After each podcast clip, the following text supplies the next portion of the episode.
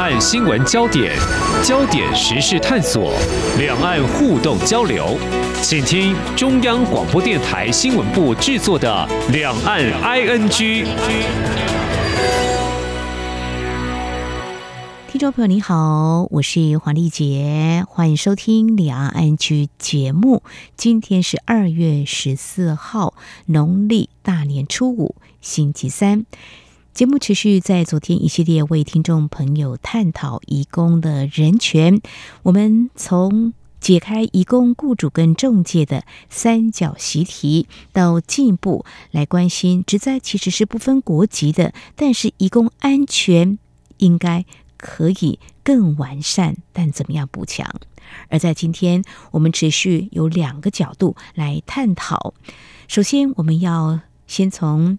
在台湾移工人数不断成长之下，当他们在台湾碰到医疗、司法这些问题，一旦语言不通，就有通译的需求了。但是有没有想过，这些通译呢，是打哪儿来的呢？他们有受过训练吗？还有够专业吗？对移工有帮助，还是反而会制造更多问题呢？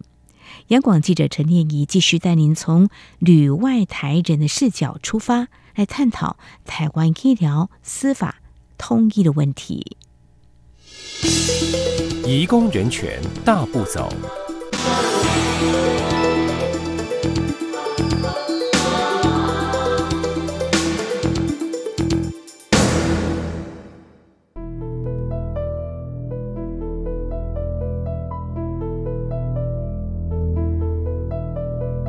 如果我今天需要他讲中文，我英文不 OK。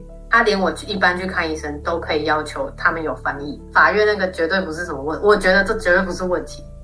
台湾人林怡轩目前在英国工作生活。当他首次得知英国有医疗通译服务的时候，他很惊喜，而且跃跃欲试，因为他之前曾经硬着头皮去看医生，结果语言隔阂让他好挫折。他说：“我是怕医生讲的的有口音，我听不懂。后来我去的时候发现。”他讲的不是口音，所以我听不懂。是他讲的专有名词，我听不懂。比方说，他说你要做什么？呃，因为我那时候是胃有问题，然后他那时候说我要做什么抽血跟粪便检查。我光抽血这种 blood 我听得懂，然后其他粪便检查的时候，我想说，然后他说要检查某个菌，好像是某种细菌吧。然后你只只会有这种概念。但其实对于你，如果想要用中文，你想要自己找一些资料，其实我根本没办法找。其实这不是台湾人在海外才会遇到的困境，在台外籍人士也常常不敢求诊，延迟就医时间。在台湾开印尼商店的新住民曹小姐就碰到过好多这样的例子。她说：“那时候她说肚子痛，又好像是胃痛，嗯，又好像不是。对呀、啊，我说那就去去大医院检查，你才知道呃真正的病因是在哪里。你不要一直吃成药。嗯”对啊，只有吃止痛药。我说那个是不能治治本啊，嗯、对不对？那时候好像他们的工作量也不多。我说你赶赶快趁这个时间啊，有时间就赶快去啊，不会讲。我说那个中介了，因为那个翻译老师啊，他们很忙了，不一定要陪我了。对呀、啊，就这样子。印尼华侨曹小姐认为，无论是亲自陪着进诊间，还是透过电话翻译，只要有人能担任沟通桥梁。医生就比较不会误判病情，移民工求诊意愿也会提高，以免小病不医变大病。所以，通晓印尼语和华语的他，如果发现客人有医疗通译需求，会主动递上名片，表明自己愿意无偿提供协助。然而，曹小姐发现，多数移民工或许是怕麻烦他人，或许是看医生这件事太私密。让生活圈内的人协助有所顾忌，求诊意愿普遍低落。事实上，除了来自东南亚的移民工，港澳人士向公部门咨询医疗相关问题也会卡关。香港人 Michelle 表示，其实广东话才是港澳人士的母语，不是人人都像他一样能流利地使用中文。可是，就连他打电话求助也不太顺利。他说。记得我那时候好像是疫情嘛，然后来的时候要打去，呃，疾管署还是哪个单位去问一些事情。可是他的那个讲话的速度，我就是 我可能打了三四次，我还不知道他那句讲什么，就是可能里面有讲到某一个单位，或是某一个台湾会用的词，可是我不知道，然后我一直都 catch 不到那个词汇，我就要再再打一次，然后我最后好是请我的朋友帮忙，呃，我想知道他那句到底讲什么，因为他要我转播什么的，什么什么就转播什么什么，什么什么就转播什么什么，然后像是有时候他也会有一些呃转播到某一个。地方他就会说，呃，请请你输入你的身份证字号，然后我没有身份证字号嘛，我是居留证，我就不能打进去了，就可能会有遇到这样的状况，就是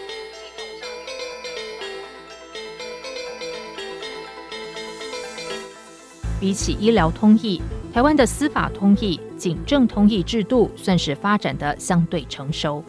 毕竟，刑事诉讼法以及民事诉讼法明文规定，诉讼当事人、证人、鉴定人以及其他有关系的人，如果语言不通，必须由通译传译。而刑事诉讼程序，广义的来说，包含犯罪侦查、起诉、审判以及刑罚执行。也就是说，警察、检察官、法警、书记官以及法官等执法人员，只要处理到涉外案件，都必须聘请同意。历年来，政府各机关的确为了完成公务，不断延揽培训新住民和新二代。但是实际上，执法人员得先合作，才知道人才是否堪用。司法通译黄丽佳甚至意外地发现，公务员各有各的口袋名单。他说：“当这时候我去带来去办那个文件的时候，是遇到了是一一个科，就是。”好，其实假如是 A 科员好了，然后那个科员他也这样子聊天的过程当中，他也知道我的程度，然后他也想学习越南语，所以他也有跟我去学越南语，所以他也知道我的一些状况之后，后面有 case 之后他就会 pass 给我。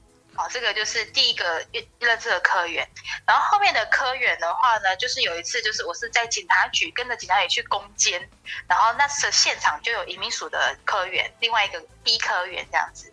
然后我就跟 B 科员也聊起来，也都认识了。然后之后有 case，B 科员会找我。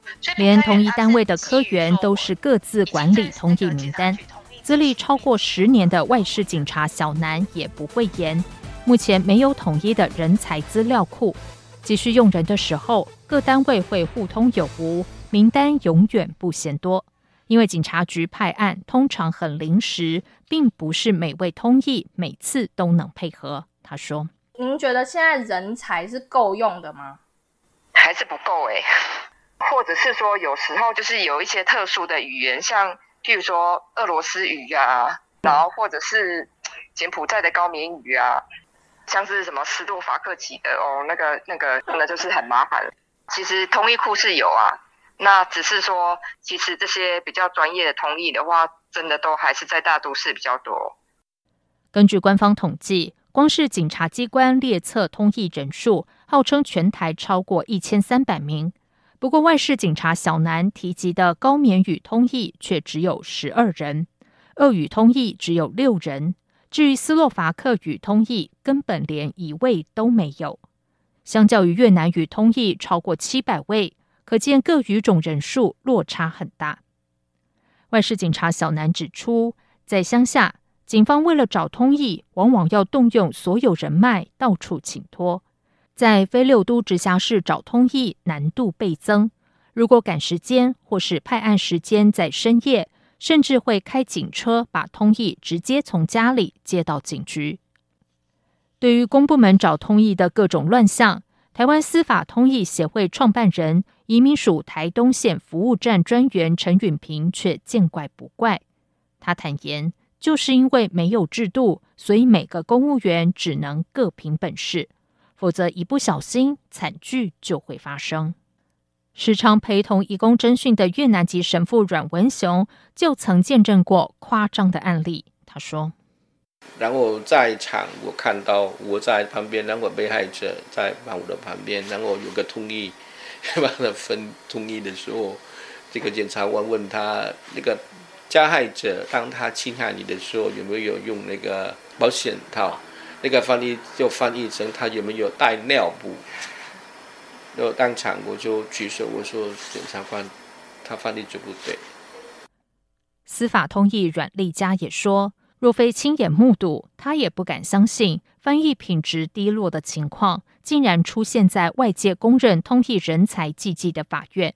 我们那时候在培训的时候就会讲说，你在法院，因为法院非常大，所以你一定要大声，然后讲话一定要清楚。好，那基本上从头到尾我都听不懂那个通译在讲什么，他讲话都糊在一起，然后也呃讲很快。那个法法官请同意翻一句话，翻译讲完之后，那个人就一直看着他，然后哈，怎么这样子，会一直看着他。有好几次我听到他要解释一个东西，就讲一个东西，讲了三四次。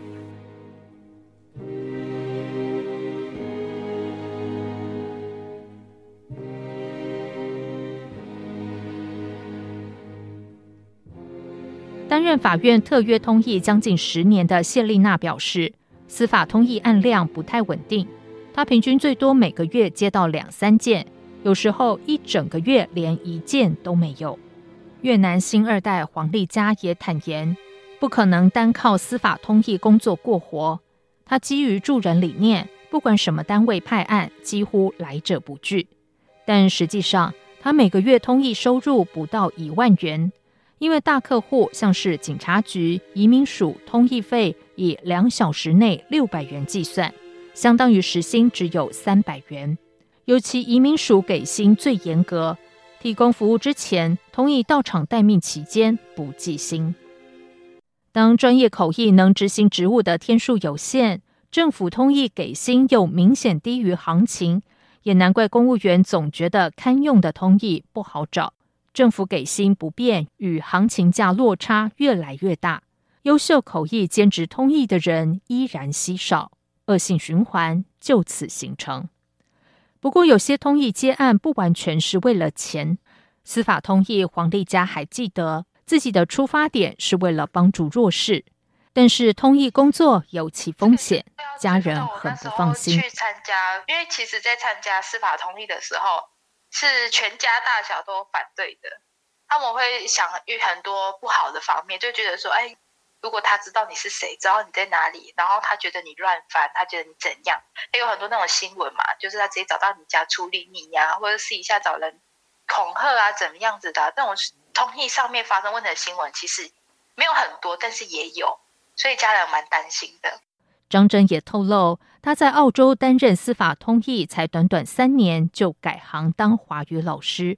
最主要的原因就是人身安全受到威胁。毕竟有什么工作值得拿命去换？然而，目前台湾的通译人员没有劳健保，没有专门职业责任保险，连意外险的保障也没有。政府机关在录用通译之前，也鲜少进行实质的身家调查，落实利益回避。这不止让通译人员置身于风险之中，也可能牺牲外籍人士的权益。此外，陈允平认为，公部门不该跳下来搞通译培训，除了不够专业之外，最怕的是通译受到检警思维影响，而无法保持公正、独立、客观性。此外，实务上，公务员身兼通译的情况并不少见，这很容易构成程序瑕疵。他说。一个英国的商人啊，撞死一个送报生在台北市啊，啊，后来他被限制出去嘛，后来他偷了人家护照跑出去啊。当初问他笔录的人是谁？我的学妹，她嫁给一个外国人，她住纽约住了好几年，他是外事警察，他直接问他笔录的。然后呢，他就以说执法人员用英文直接问我，我觉得他说的不对，或是他立场有问题，这样这样，他就用这个去抗辩，然后去拖延时间。当然，我学妹问的一点一点问题都没有。执法人员身兼通译，哈，就造成了这个瓜田李下，球员兼裁判会被对方的律师拿来做抗辩的工具。你当然可以，你语言能力也没问题，可是，在整个刑事诉讼过程当中，你的角色有问题啊。最令人担心的是，公部门习惯依赖中介的双语人才，导致公务推动出现盲点。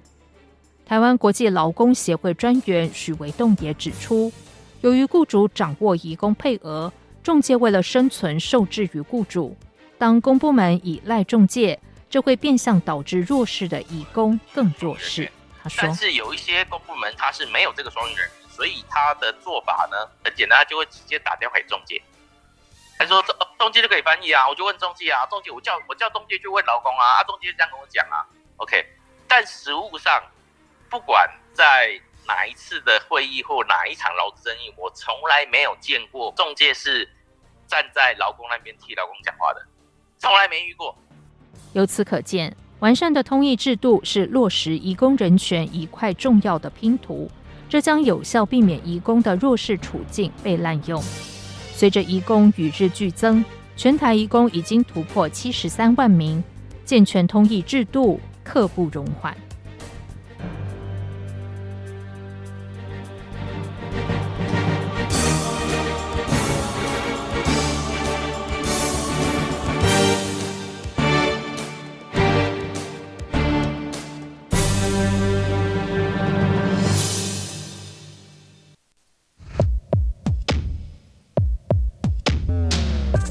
只有新闻，还有您想知道的两岸时事，都在《两岸 ING》节目。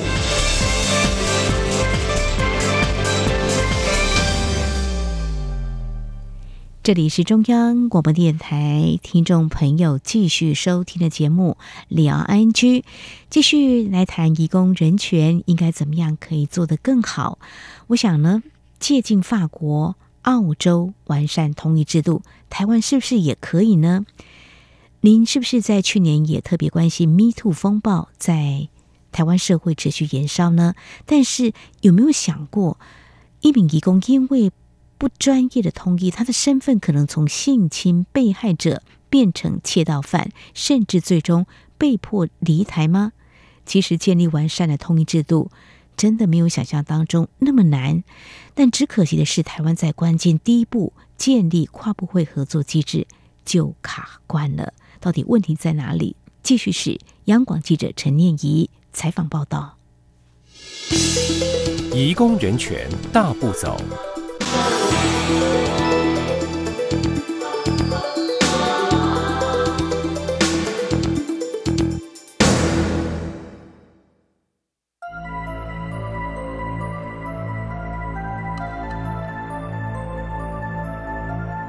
他是因为被雇主叫去，差点性侵他，然后呢，他害怕，所以把雇主的整个裤子拿走，因为他进去洗澡，把他的整个裤子拿偷走，不要让他冲出来。他拿回家以后害怕，他就把他拿去丢掉。雇主先一步去报案，说他东西被偷，然后呢，这个外劳他也是打电话去一九五五这边投诉，最后呢，这个流程走到后面。这个外劳还是被遣返出国，因为他有刑案。劳动部以他有刑案为。台湾司法通译协会创办人陈允平谈起印尼移工安安的案件，感叹万分。因为通译缺乏性别敏感度和专业能力，遭雇主性侵的移工安安无端留下窃盗罪案底，最终只能黯然离开台湾。因为他有刑案，劳动部以他有刑案为由呢，也。好像废除他的聘雇许可，后来他还是被遣返。如果说这个通译当初呢，他有注意到这点，有提醒到这个远景这一点，然后呢，有相关的律师在一旁帮忙，我想他不会沦落到今天这个地步。我们太多的如果，我们只能把那个如果一个一个消除。在警察局、移民署前后打滚三十年左右的陈允平大胆假设，这不是个案。由于公部门经常以完成公务为优先考量，通译品质、外国人的人权很容易被忽略牺牲，所以他认为公部门不适合招募培训通译。他说：“你根本方向就错了。这些执法人员他不是当事人之一吗？他干嘛自己去培训？”这不是中正一分局的重蹈覆辙吗？你应该是鼓励学术单位或是非营利组织去培训通译吧？你不要去做那个自己能力做不到的事情。你们先把自己人训练好再说。我觉得陈远平建议，公部门最该办理的是内部训练，因为有些公务员连怎么和通译协作都不知道。比方说，最常见的错误认知就是以为菲律宾人的母语就是英语。一旦派错通译，问题一箩筐。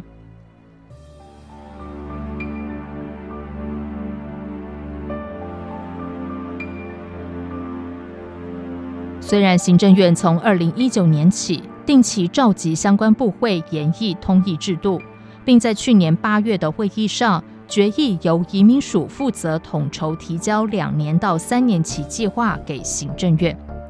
不过，不止一位知情人士表示，公部门整合困难，大家都把通译制度当作烫手山芋。有劳动部官员以为主管机关就是移民署了。移民署官员却连忙撇清说：“我们只负责阶段性任务。”越南移工移民办公室主任阮文雄神父则认为，通译人才培育、品质认证很重要，这部分教育部不能置身事外。而陈允平倒是直接呼吁司法院不要推卸责任。他指称，许多国家的司法通译主管机关就是司法院。陈允平认为，先厘清各单位的权责，并搞定经费，就成功一半。说到通译经费的编列，他认为盘点通译需求并不困难，应该成为例行公事。他也呼吁各单位不能老是依赖劳动部就安基金的补助，而不编列足够的经费，导致通译酬劳低于行情。基层公务员必须挖东墙补西墙，甚至自己倒贴。最近，陈允平的学生，一个在法国当通译的台湾人，分享当地制度，让他听了好羡慕。他们法国没有一个机关有编司法通译预算，他们把所有全国可能用到通译，因为他们通译是统一价，不管是医疗也好，司法也好，警政也好，你只要去通译。你就会得到一组序号，那那组序号呢？你就跟那个那个管钱那个单位叫做财政部，你就跟他请钱，然后他就会拨钱给你。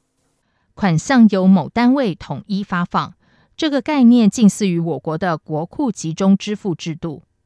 此外，律师黄玉忠建议，通译的薪资待遇应该重新检讨。他说：“而且我觉得，就是你把待遇提高。”他们才会更有心去做这个事情。因为如果你今天待遇提高，然后他他来做一个翻译不好，下次别人不用了，那对他而言其实就损失很大。那他看到其实只是有些人稍微去进修，或是真的学一些东西，可以拿到相当好的待遇，那他当然就往这方向，就是我觉得会把市场这个通译的市场或通译人才的训练会往一个比较好的方式去，因为你有钱就是一个诱因嘛。你现在状况就是钱很少，然后又参差不齐。所以这市场根本没有竞争可言，然后变成说只靠了裙带关系嘛，我认识谁谁找谁谁爱这样子，对啊，倒霉的就是我们这些律师、法官、检察官、当事人。此外，陈允平认为，法国制度还有两件事值得效法。第一是身家调查，有意担任通译的外国人向法院主动登记之后，如果获邀到警察局面谈，警察通常会一边闲聊一边进行实质的身家调查。这有助于筛选掉不适合的人，并且落实利益回避。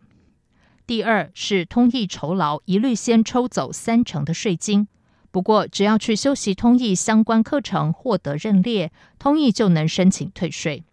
此举具有鼓励通译持续进修、终身学习的效果。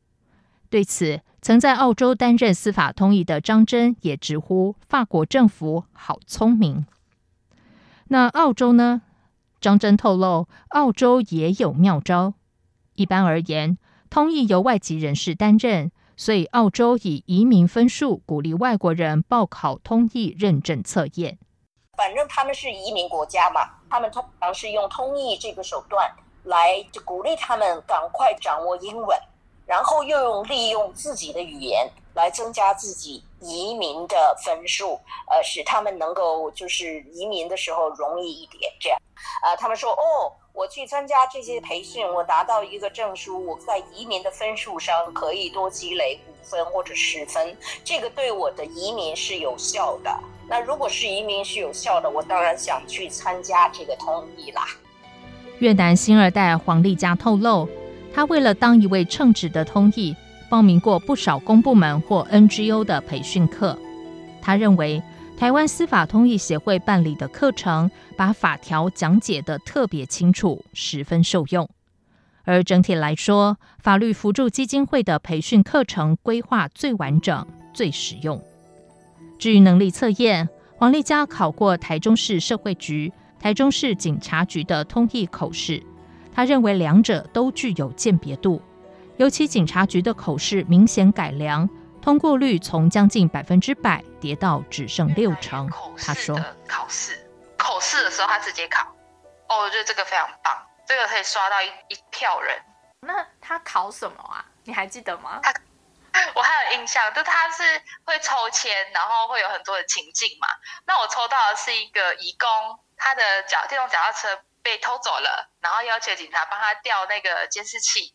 警察调完监视器之后，就会看到一个人，然后问说那个人是谁，你认识吗？然后那个义工就是说啊，那个是他的老婆，还是他的什么朋友这样子。然后打电话确认之后，发现说呃，确实是他朋友骑走的，不是被偷走的，所以这件案件都没有要报案。这样子啊，我要把它讲成中文给警察懂，然后警方讲的内容，我要再讲成越南语给那个越南语的口试委员。啊，口试委员他会在这中间过程当中会记录，说，哎，我哪里讲讲的 OK，哪里讲不 OK，这样子，然后有没有及格。此外，针对偏乡或小语种的通译人才缺口，警政署已经建构的远距传译机制也值得参考沿用。外事警察小南解释。远距传译就是通译人员到邻近的分局，以分局对分局的方式，透过通讯软体提供服务。当然，远距传译并非万能。如果是高张力的情境，例如法庭上起争执，或是通译需要担任两人以上的沟通桥梁，可能就不适用。到底何时应该启动远距传译机制？哪些案件难度较高？高难度案件只能由哪种等级的通译处理？通译能不能主动应征？派案机制由官方统一派发吗？还是由第三方机构处理？可否要求通译出示良民证？前科犯能否当通译？那中介公司的员工呢？以上种种问题都需要加以厘清。知情人士指出，公务员必须依法行政。制定专法有其迫切需要，包含公务人员内训规则、通译培训制度、身家调查执行规则、通译派案机制、人才库统一管理机制、各资保护机制、通译抽查鉴定机制、当事人申诉机制、远距传译机制、各单位权责划分。跨部会合作机制以及中介组织设置管理办法等内容，都应该明文统一规范，基层才不会无所适从。但是立专法之前，光是权责厘清就卡关。傅美玲坦言，继续拖下去真的不是办法。她说。应该是没有办法有一个主管机关，但是其实十年前的话，教育部觉得说这是司法院的事，司法院觉得这是教育部的事，他们讲的也都对，但是其实也都不完全的这么讲，因为司法院用的东西就是很专业，你是你你这个是一个特殊规格的东西，你叫我们教育部去做了一个特殊规格的东西，也不合理嘛，那。就讲白一点，这个东西是跨部会要共同合作，所以前几年司改国是会议，他们确实也提到说，这个其实是跨部会，而且其实也跨学科。这几年我觉得大家已经有问题意识了，所以他们开始会团结起来，觉得说好像应该一起做。也就是说，这个主题上面，政府其实你越直接去面对，你越不害怕的时候，它的问题就越小。虽然政府的确正在通盘检讨通译制度了，可是计划赶不上变化。据媒体报道，今年五月，一名澳洲人误食老鼠药，因为有人自告奋勇担任家属和医院的沟通管道，却严重误译，导致家属错把台湾小吃当元凶，甚至闹上外媒。虽然经过澄清，已经解开误会，但台湾形象恐怕已经受损。如果台湾通译制度够完备，不适任的人还有机会自告奋勇充当通译桥梁吗？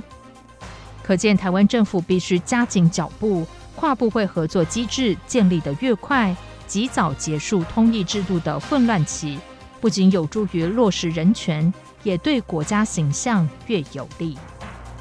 好，以上就是今天两岸 ING 节目，非常感谢听众朋友您的收听，黄丽姐祝福您。我们下次同一时间空中再会。